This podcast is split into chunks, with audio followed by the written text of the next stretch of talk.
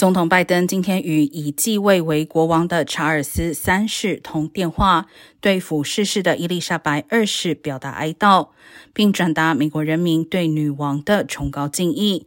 他也表达与查尔斯三世保持密切联系的期望。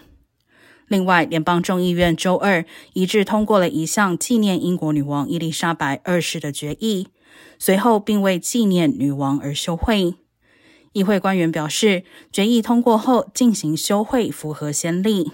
一九五三年，在英王乔治六世去世当天，众议院也通过了追悼决议，然后休会。